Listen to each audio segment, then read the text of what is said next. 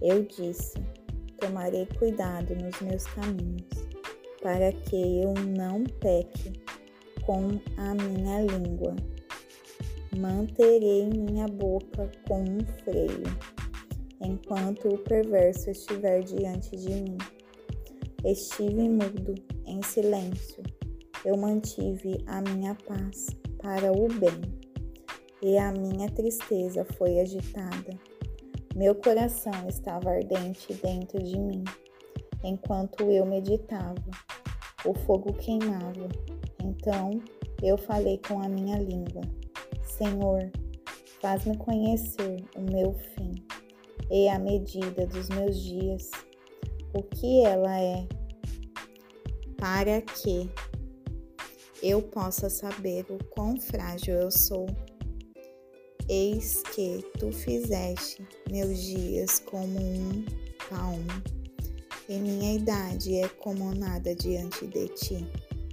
Verdadeiramente, todo homem em meu melhor estado é totalmente vaidade. Sela. Certamente, todo homem caminha em uma aparência vaidosa. Certamente, se perturbam em vão ele amontoa riquezas e não sabe que as quem as apanhará. E agora, Senhor, pelo que espero, minha esperança está em Ti. Livra-me de todas as minhas transgressões. Não faça de mim a vergonha dos tolos. Eu fiquei mudo não abri minha boca, porque tu o fizeste. Remove teu golpe para longe de mim. Estou consumido pelo golpe de tua mão. Quando com repreensões tu corriges o homem pela iniquidade, fazes com que sua beleza se consuma como a traça.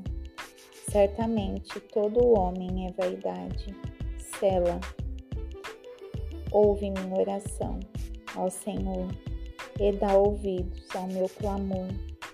Não retenhas tua paz as minhas lágrimas, porque sou um estrangeiro contigo e um peregrino, como todos os meus pais foram.